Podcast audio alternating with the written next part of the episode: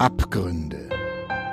Der Kriminalpodcast von nordbayern.de. Echte Verbrechen, echte Fälle. Mit unseren Gerichts- und Polizeireporterinnen und Reportern.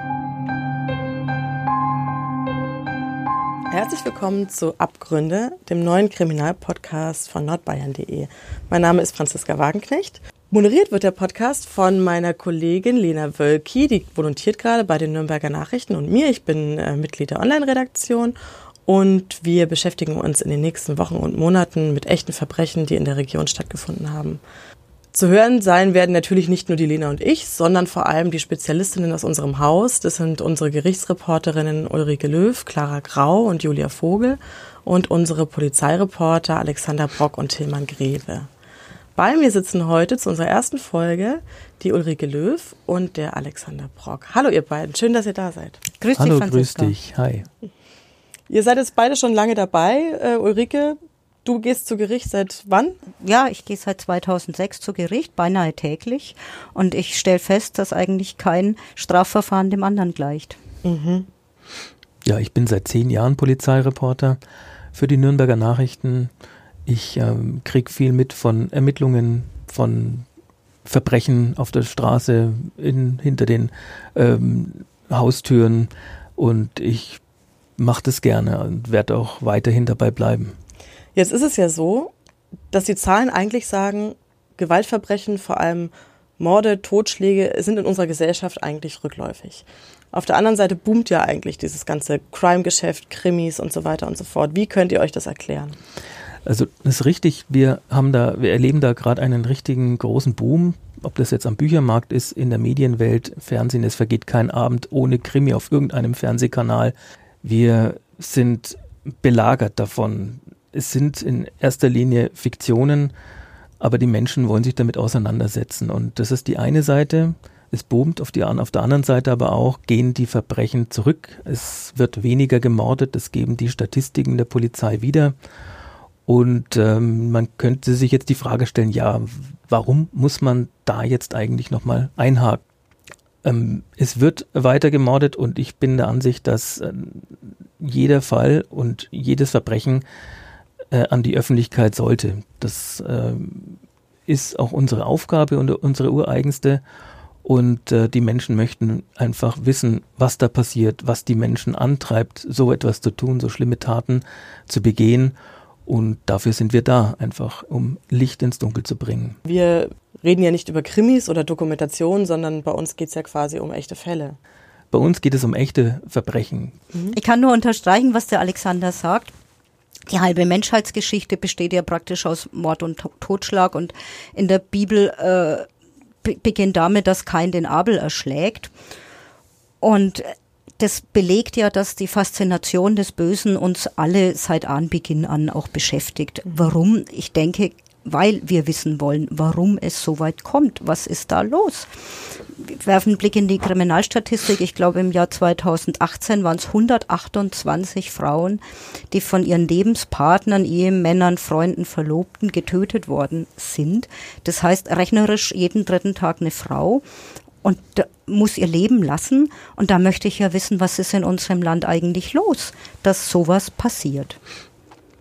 Und ich erlebe als Gerichtsreporterin natürlich äh, beinahe jeden Tag, dass sich die Welt im Gerichtssaal widerspiegelt und eine Art von Bestandsaufnahme auch erlebt in, in, in so einem Minimundus, was eigentlich gedacht und was gemacht wird. Äh, schönes Beispiel wäre Wirtschaftskriminalität die auch immer ein Spiegel der Zeitgeschichte ist. Also beispielsweise nach dem Mauerfall haben Betrüger Immobilien in den sogenannten neuen Bundesländern verkauft. Die Prozesse über die sogenannten Schrottimmobilien werden heute noch geführt. In den 70er Jahren haben äh, Betrüger Anleger mit Grenzlandabschreibungen geködert. Und heute sind es halt ganz oft Projekte, die irgendwie ans Ökogewissen appellieren, die man sich kauft. Und natürlich lockt ähm, die Gier ein, ja den Betrogenen mit dem Betrüger mit zweistelligen Renditen geworben. Mhm. Also ein Spiegel unserer Zeit im Grunde. Wir als Journalistinnen und Journalisten berichten ja über Kriminalfälle, über Verbrechen. Was ist unser Anteil eurer Meinung nach so an der Aufklärung oder an der Aufarbeitung solcher Sachen? An unser Anspruch ist es schon immer wieder in der Öffentlichkeit daran zu erinnern, was passiert. zum einen nicht, also nicht nur jetzt äh, die Sensationsgier zu bedienen auf kurzem Weg und dann wieder abzuhaken. Es geht äh, einfach darum, auch hinter die Kulissen zu gucken, die Zusammenhänge auch zu erschließen, weil so ein Fall passiert oder so eine so ein Verbrechen passiert jetzt nicht einfach nur so, sondern da gibt es Vorgeschichten, da gibt es Geschichten danach. Und wichtig ist auch daran zu erinnern, immer wieder, ja, weil Menschen einfach auch wissen wollen, was ist denn jetzt da, da passiert? Also Fälle, die nie so richtig aufgeklärt wurden, die überhaupt nicht aufgeklärt wurden, die aber Menschen in Schock versetzt haben, die eine ganze Gesellschaft entsetzt hatten. Und wenn es da keine Antworten auf die Fragen gibt, was ist mit einem Menschen passiert, wie beispielsweise bei Heidi D., den Fall von Heidi D., die verschwunden ist vor einigen Jahren in Fischbach, den werden wir auch noch ausführlich behandeln. Damals ist sie auf dem Weg äh, bei einer Joggingrunde quasi nicht mehr aufgetaucht und bis heute suchen ihre Angehörigen nach ihr. Und jedes Jahr im Endeffekt äh, gibt es einen Artikel über ihr Verschwinden oder wird der Fall nochmal in der Zeitung und online ähm, genau, also hervorgeholt also so, quasi. Ja, genau. Also ich äh, schreibe darüber, über Heidi D. immer zum Zeitpunkt des Verschwindens. Also ähm, es ist nicht jedes Jahr, aber doch in regelmäßigen Abständen immer dann äh, im November wenn, äh, wenn das sich wieder jährt, das Verschwinden von Heidi, da schnappe ich mir das wieder, äh, dieses Thema und äh, berichte darüber.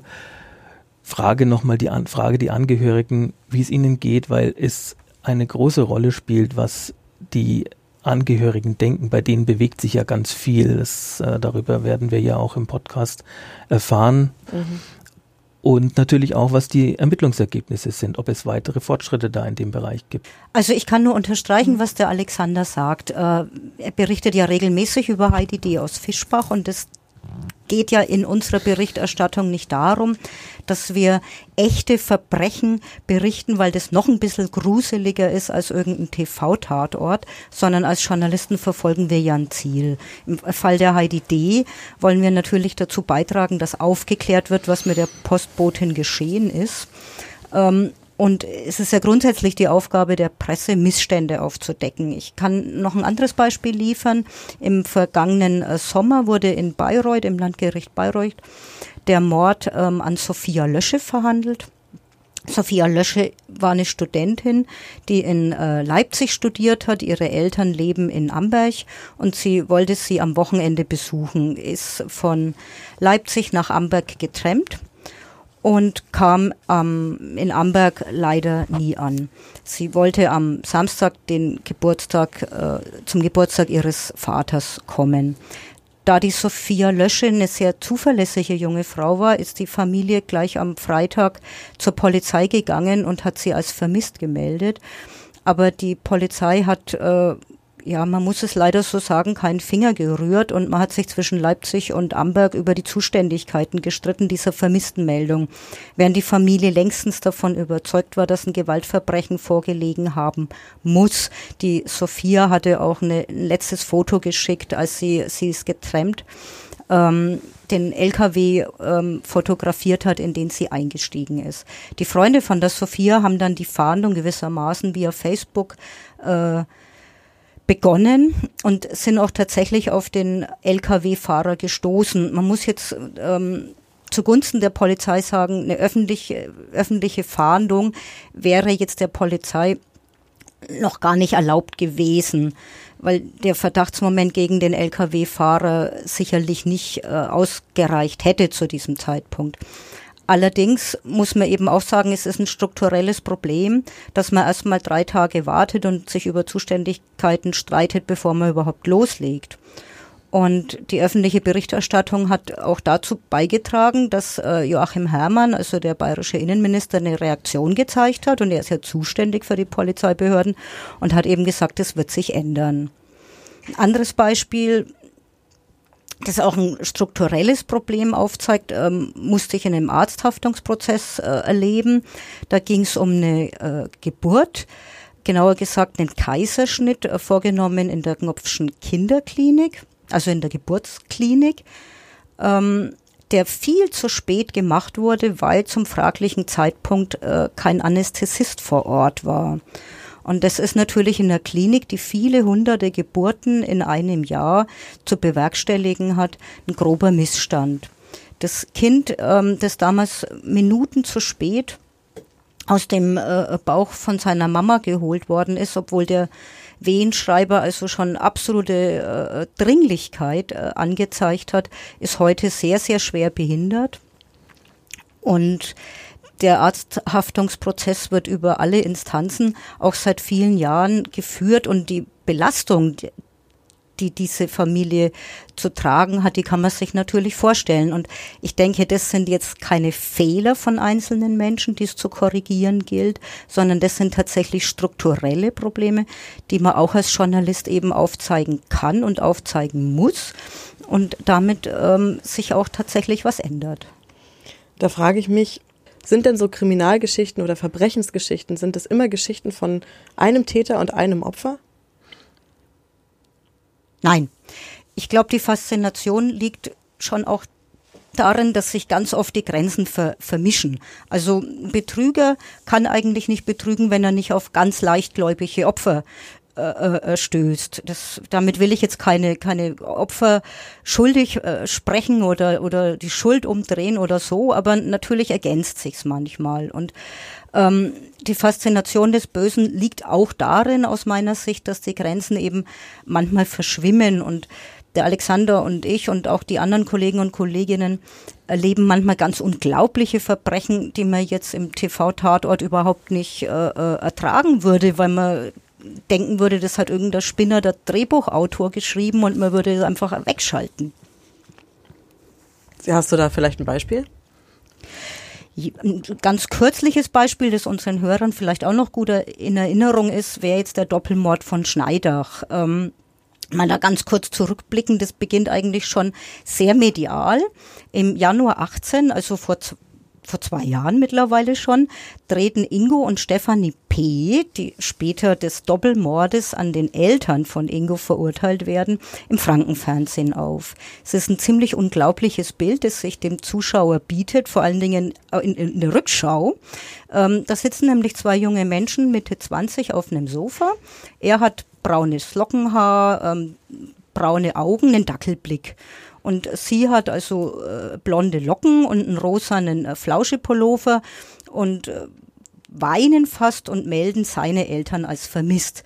Im Nachhinein ähm, ist das Bild regelrecht bizarr, weil im Nachhinein eben äh, sich rausstellt, die beiden haben zu diesem Zeitpunkt schon seine Eltern ermordet, genauer mit einem Hammer erschlagen und in die äh, in den Anbau der Garage eingemauert außen noch zusätzlich beide Leichname in Salz eingelegt, damit kein Blut aus der Mauer raustreten kann.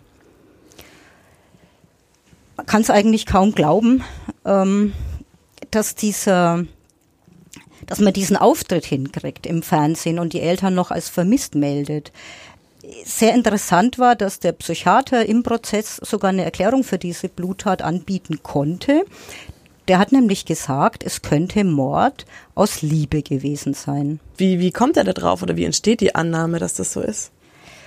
Ähm, ich ich würde hier ganz gern mal was vorausschicken. Ich erlebe es ganz oft, wenn ähm, ich über Strafverfahren berichte und der Psychiater zu Wort kommt, dass dann Leser sich empört bei uns melden, weil sie dem Missverständnis aufsitzen, dass die Psychiater deshalb Dinge erklären, weil die Tat des der Angeklagten, des Angeklagten irgendwie entschuldigt werden soll. So nach dem Motto hat eine, das heißt Kind mal zu heiß gebadet worden und jetzt wird er zum äh, Problemtäter im fortgerückten Alter.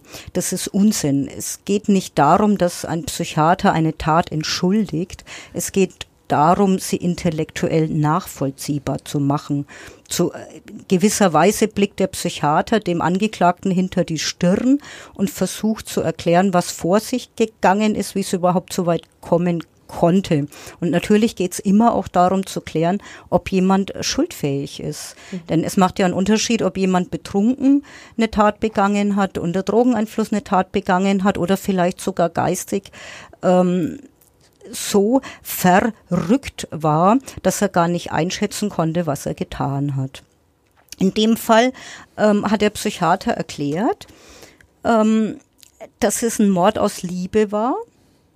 Der Ingo hatte nämlich schreckliche Angst, dass die Stefanie ihn verlässt. Mhm. Und die Stefanie fühlte sich von den Eltern, von dem Ingo nicht akzeptiert. Die mochten die nicht. Insbesondere die Mutter mochte die Stefanie nicht. Und so kommt es dann unterm Strich dazu, dass Ingo ähm, die Eltern tötet. Die Stefanie ist bei der Tötung nicht dabei, hilft aber später, davon sind zumindest die Richter der Schwurgerichtskammer überzeugt, hilft ihm dann später, die äh, Leichname zu beseitigen. Und der Auftritt im Frankenfernsehen ist sozusagen sichtbares Signal, ähm, ein gemeinsamer Auftritt als gemeinsame Liebesbekundung. So hat der Psychiater erklärt. Den Fall werden wir auch noch ausführlicher besprechen mit der Kollegin Julia Vogel. Genau, deswegen möchte ich jetzt auch gar nichts äh, weiter erzählen, weil sonst nehmen wir viel zu viel vorweg und es ist wirklich ein ganz unglaublicher Fall, den die Julia Vogel sicherlich sehr detailliert erzählen kann. Auch den Fall von der Tremperin Sophia Löscher, den werden wir noch behandeln mit der Kollegin Clara Grau. Das führt mich jetzt aber zu einer weiteren Frage. Das sind ja trotzdem immer normale Leute. Haben wir alle dieses Potenzial, so was Böses zu tun? Also wenn ich da mal einhaken darf, ich habe kürzlich mit ein Interview geführt mit dem äh, bekannten Kriminologen Christian Pfeiffer und ähm, der der ist der Ansicht, dass wir alle ein gewisses Potenzial an Bösem in uns tragen. Es ist nur die Frage, wie gehen wir damit um? Und ähm, weil sowas war rein historisch gesehen, gesehen auch immer nötig bei Menschen. Menschen müssen sich wehren können Menschen haben ihre Familien äh, schützen müssen.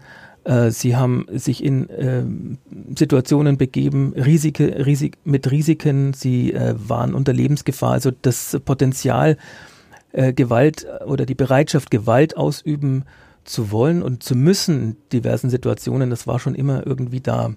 Es ist nur die Frage, wie wir schlichtweg, wie ich es gerade schon sagte, damit umgehen und ähm, kehren wir es unter den Teppich äh, wie das noch vor einigen Jahrzehnten die Regel war, oder tragen es wir, sprechen wir einfach darüber, lassen, äh, gehen wir damit raus und ähm, schauen, dass wir das Ganze nicht unter der Oberfläche alles äh, sich ausbreiten lassen, weil dann ist es echt mühsam, das mhm. wieder einzufangen.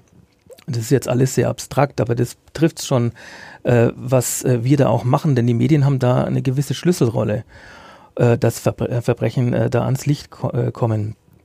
Und Pfeiffer, und ich glaube, da hat er auch nicht ganz unrecht, ähm, der plädiert für mehr Liebe und äh, null Hiebe. Also es liegt schon auch, also es gibt äh, die Theorie, dass sowas genetisch auch äh, angelegt ist, aber es gibt, äh, ich denke, das ist beides. Es geht auch darum, was, was sind es für, was sind es für, ähm, was sind es für Rahmenbedingungen, in denen ein Mensch aufwächst? Du meint es quasi in der Kindheit. In der Kindheit, mhm. genau. Also es geht um die Erziehung, es geht darum, was sind es für Eltern, wie gehen die mit dem Kind um mhm. und begünstigt es vielleicht auch noch die, die, die, die Entwicklung auch in die falsche Richtung.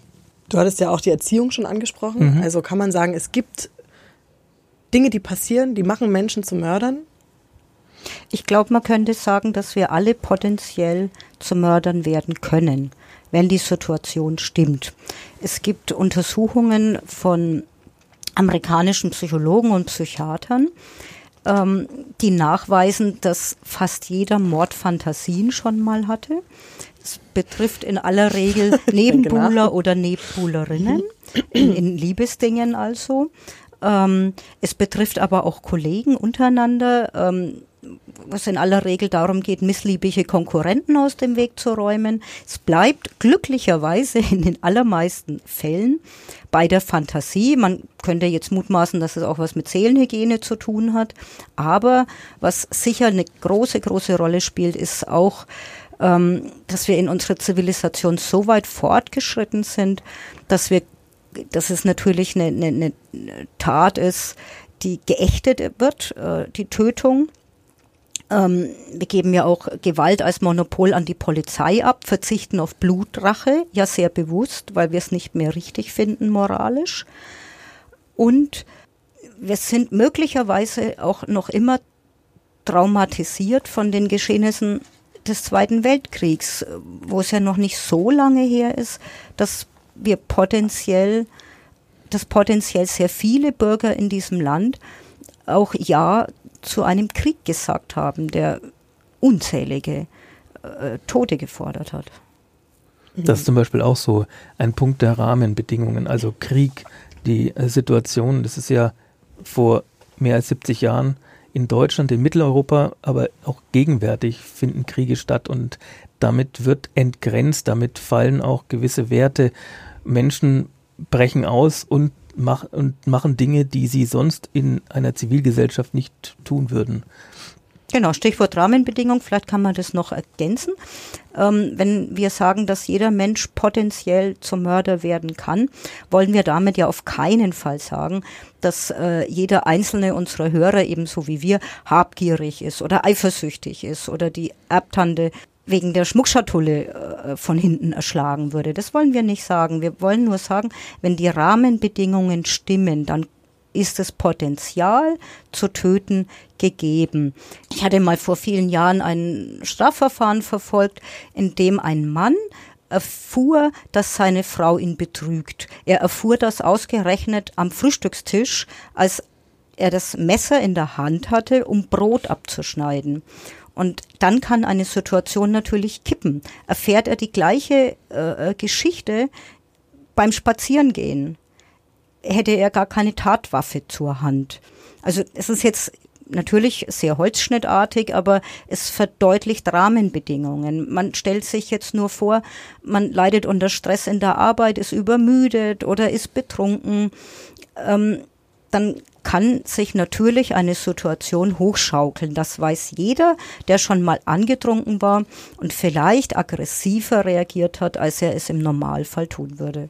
In der nächsten Folge beschäftigen wir uns mit einem Fall, den wir jetzt noch nicht angesprochen haben, und zwar mit einer jungen Frau, deren Leiche aus der Eisch geborgen wurde und wo dann später herauskam, dass ihr Verlobter sie getötet hat. Und zwar wenige Tage vor der Hochzeit. Wenige Tage vor der Hochzeit. Und das passt ganz gut eigentlich zu unserem Abschluss, oder? Genau. Jeder Mensch kann potenziell zum Mörder werden, war ja unsere letzte These. Und in unserer ersten Folge, die sich mit einem wahren Kriminalfall beschäftigt, wird die Kollegin Clara Grau über einen Mord an einer Braut sprechen. In Neustadt an der Aisch wurde wenige Tage vor ihrer eigenen Hochzeit Nadine von ihrem Verlobten getötet. Warum der Koch das getan hat und welche Rolle seine Schulden dabei spielen, wird dann die Kollegin erzählen. Und dann bedanke ich mich, dass ihr da wart. Danke, dass wir hier wir sein danken. durften. Ich freue mich auf die kommenden Wochen und Monate mit euch. Und liebe Zuhörerinnen, ihr wisst, wo ihr uns hören könnt, auf Spotify, auf Podigy, auf dieser, auf jedem äh, möglichen Podcast-Player und bis zum nächsten Mal.